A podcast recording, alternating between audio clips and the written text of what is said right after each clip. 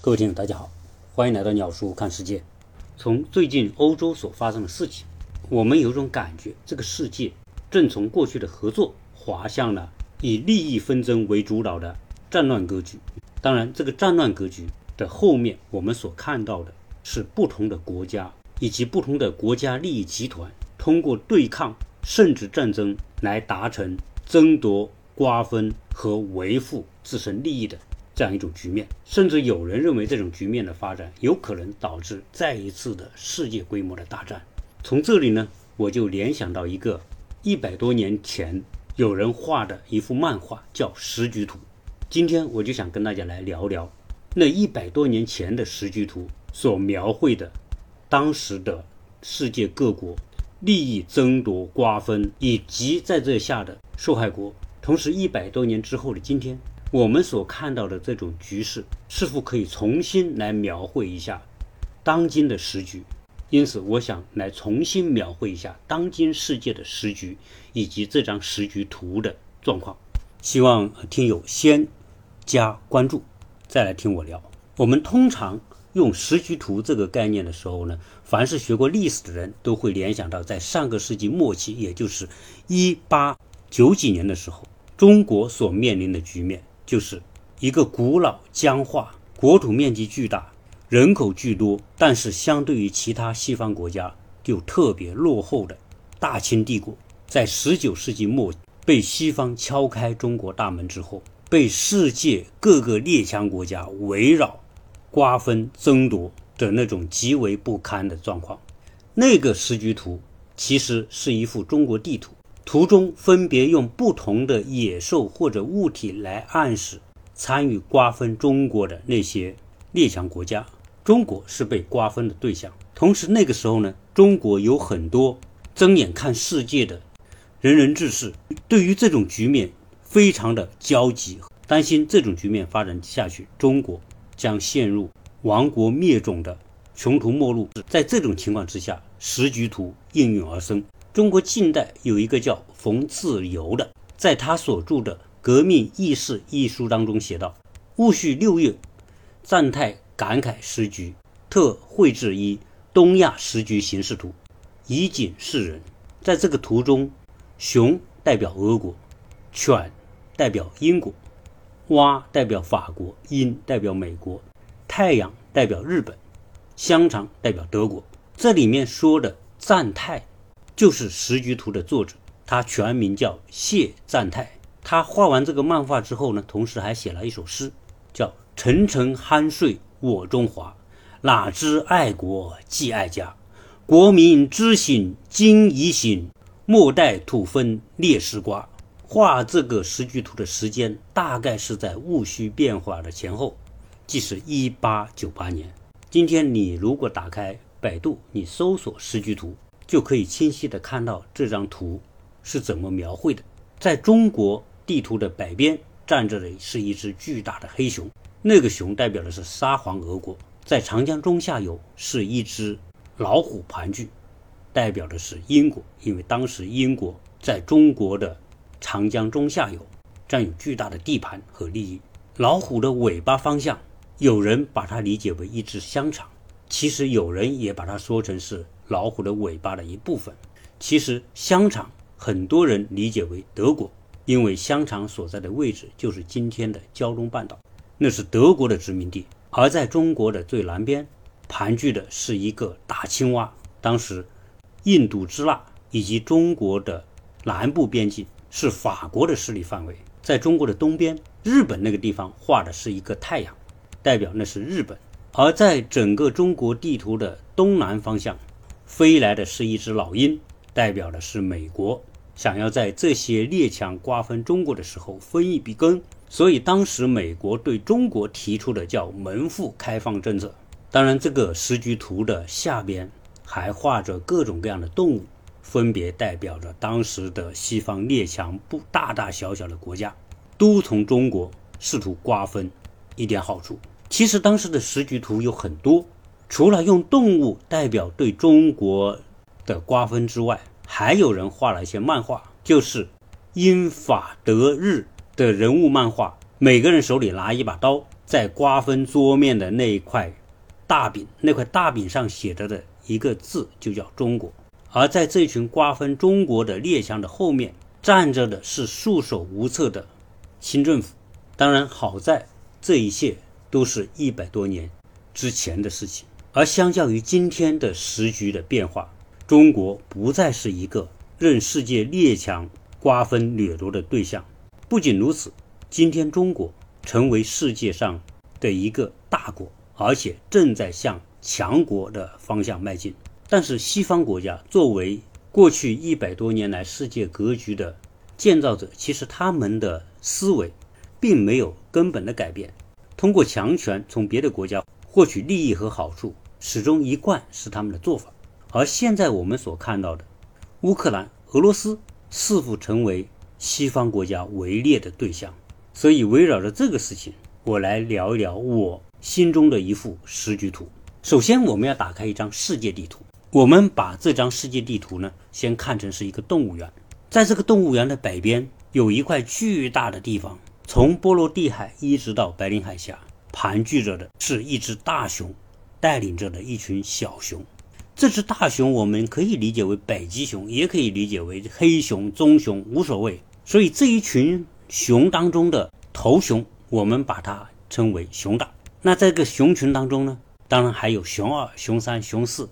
在熊群的西边和南边，就是我们今天看到的欧洲的位置，生存着的是一群猎狗。由于我本人是很喜欢看动物世界的，非洲大草原的动物世界，我们可以看到狮子，看到豹，看到猎狗，看到大象、野猪、鹿、马、牛、兔子，总之吧，所有的动物。那在当今的这个十局动物园里边，在欧洲那个地方。是猎狗的地方，因为猎狗是成群出现的。你要看动物世界里边，猎狗一般不单个出来，一一出来就是一群。今天你要看看欧盟，就有这种感觉，因为它三十个欧盟国家就是一群非洲大草原的猎狗。在这一群猎狗的西边的一个孤岛上面，生活着一只捷豹。大家知道捷豹呢是一个车的品牌，大家也知道这个捷豹是哪个国家的。是，它是英国的品牌，所以我一说捷豹，大家知道是哪个国家。本来这个捷豹和猎狗是一伙的，但是后来由于搞不成、搞不来一起，捷豹还是决定它要单独从猎狗群当中分离出去。这个捷豹从猎狗群分离出去的原因，当然很多，因为历史上这个捷豹就喜欢中立，不愿跟别的国家搞到一块儿。此外呢，这个捷豹的后面还有一个大的后台，就是美洲豹。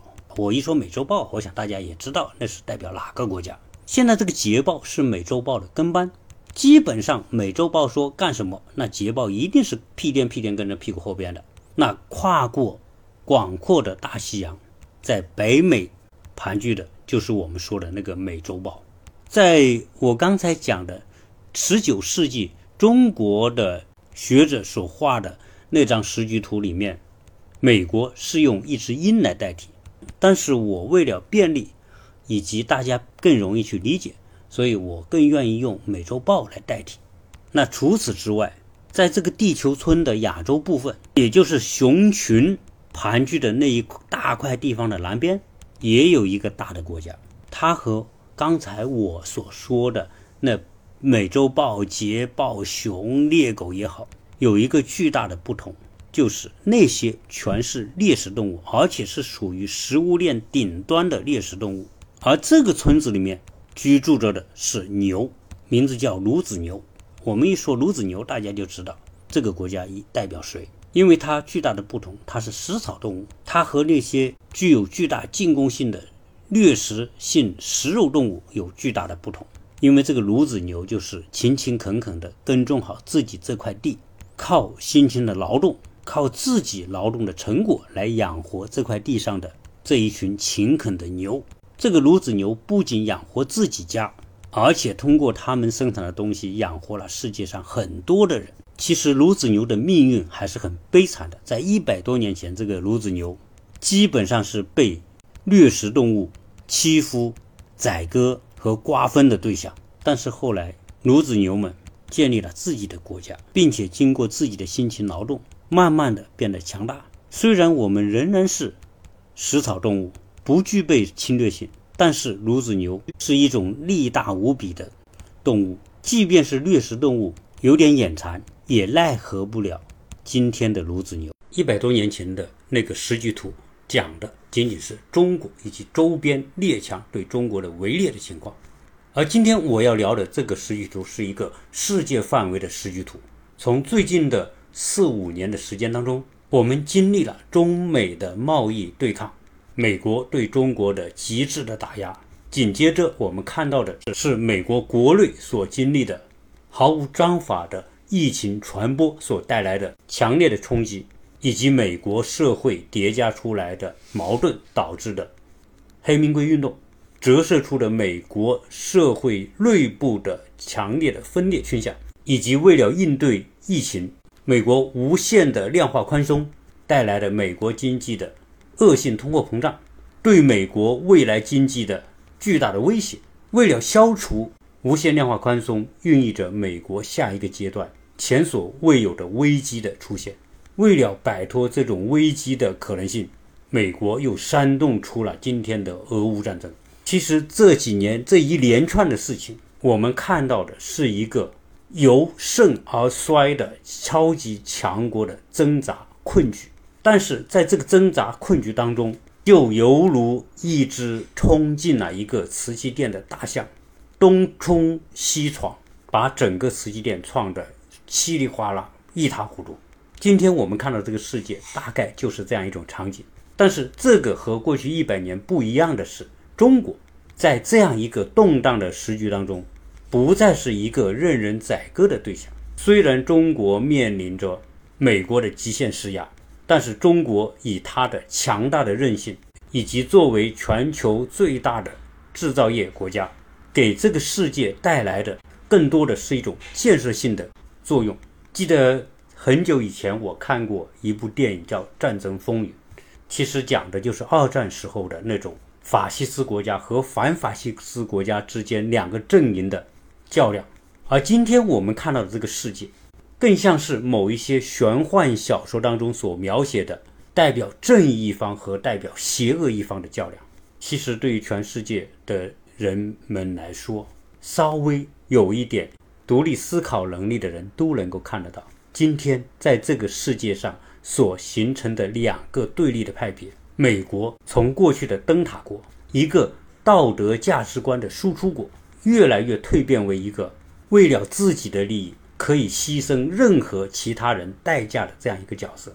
在这样一种环境当中，如果有某一个国家要保持中立的权利都没有，你必须跟着他去做违心的事情。到今天这个时代，邪恶是否成为这个世界的主旋律？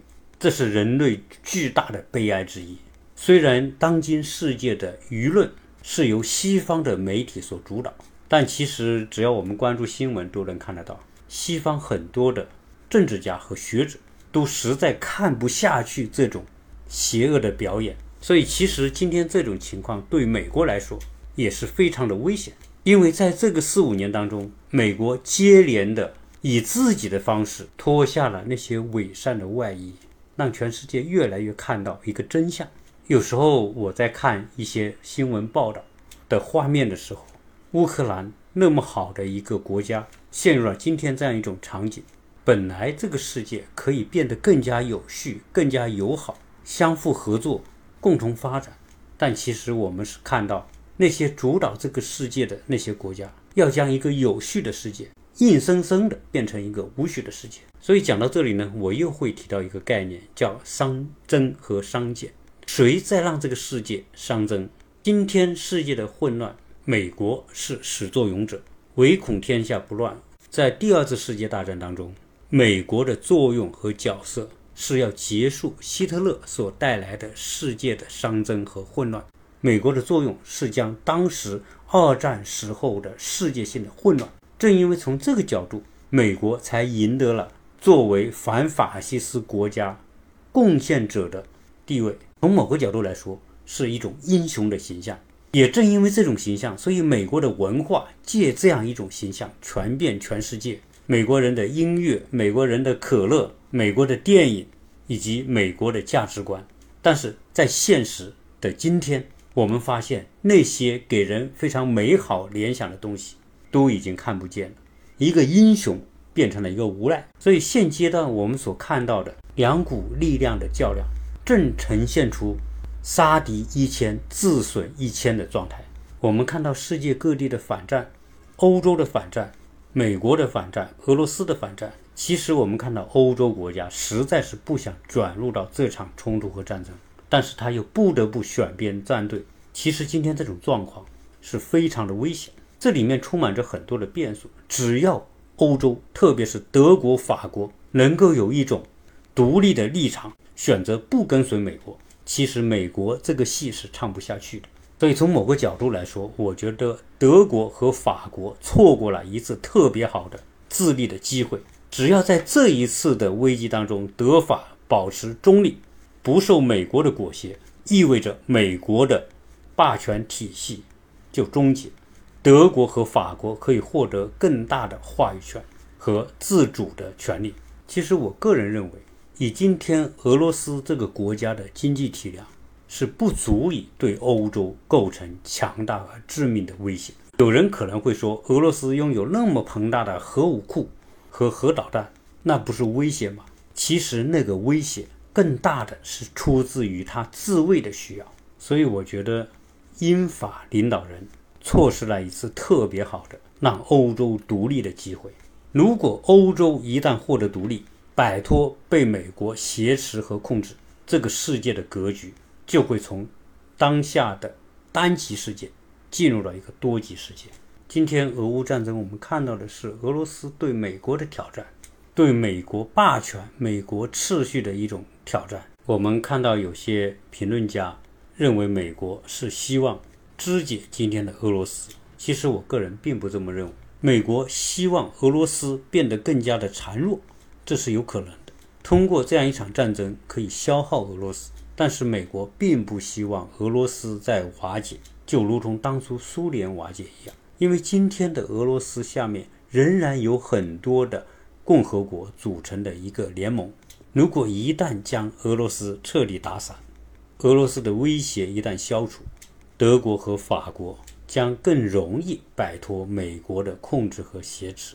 所以，从美国的这种世界版图和它的利益出发，它是需要。一个俄罗斯，随着俄乌的这一场冲突之后，其实世界上会看到中国越来越成为这个世界的稳定力量和建设者，而不是破坏者。二战的时候，美国凭着它的价值观的那个旗帜，受到世界各国的尊重；而今天的美国，凭着它的大棒制裁和威胁，来维持一个对他自己有利的国际秩序。也正是因为这样。今天，乌克兰和俄罗斯被围猎，表现为他们自相残杀，其实这都是在美国的围猎和操纵之下。如果俄罗斯被打残，下一个围猎的肯定是中国，因为在过去的三四年当中，中国已经从经济上被西方围猎了一次，只是因为中国这一头孺子牛的体量实在太大，而且自成体系，较量过一番之后。美国和西方国家也奈何不了中国，所以从这个角度来说，美国是在伤自己的元气。这一轮对俄国的围猎，虽然它可能从经济上、从金融上成为唯一的获益国，但它将失去在道德和正义的那样一种地位。全世界都会看到美国的所作所为所出自的自私的动机，在。非洲大草原的动物世界，掠食动物太多太强，倒霉和遭殃的是那些食草动物。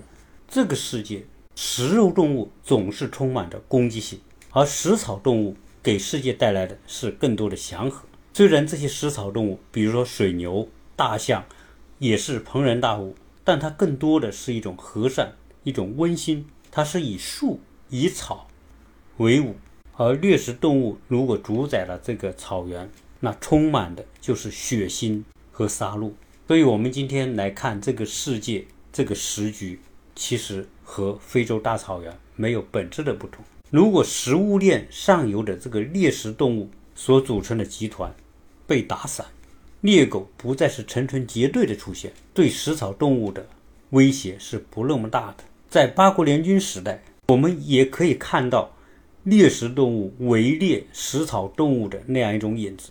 我们经常可以看到电视里边几头狮子可以猎杀一头大水牛，但同时我们也能看到，有时候一头大水牛它的脚可以挑死两只狮子。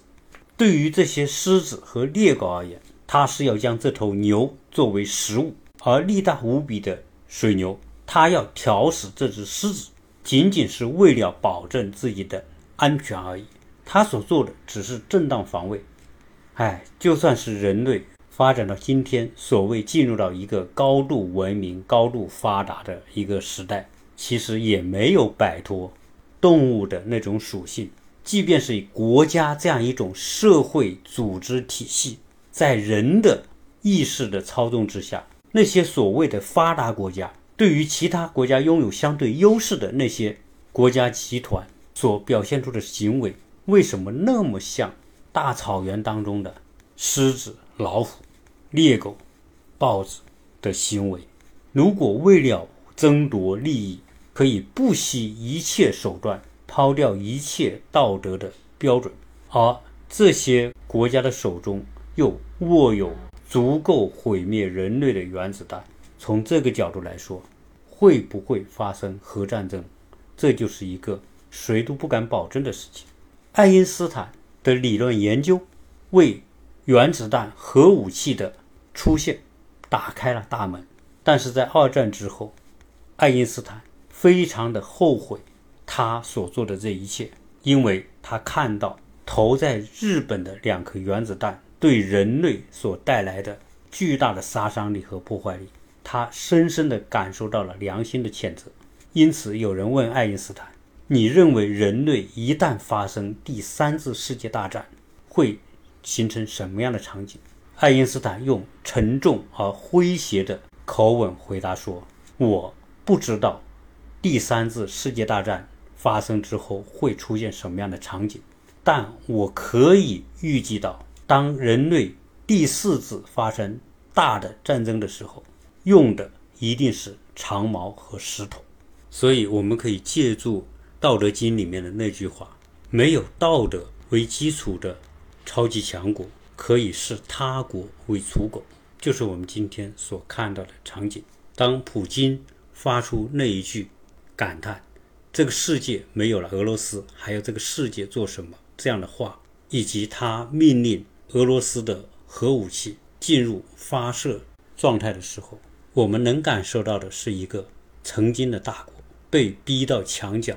发出的怒吼，对于一个实力已经大不如从前的国家，一旦退无可退，同归于尽，可能是他最后可以做的选择。但我们还是希望这些猎食动物的领导者们，无论如何，内心仍然还能够保留一点点进化了五千年的人性的一面。今天跟大家聊这个时局图。确实，我们看到的是一个百年未有之大变局的一个关键时刻。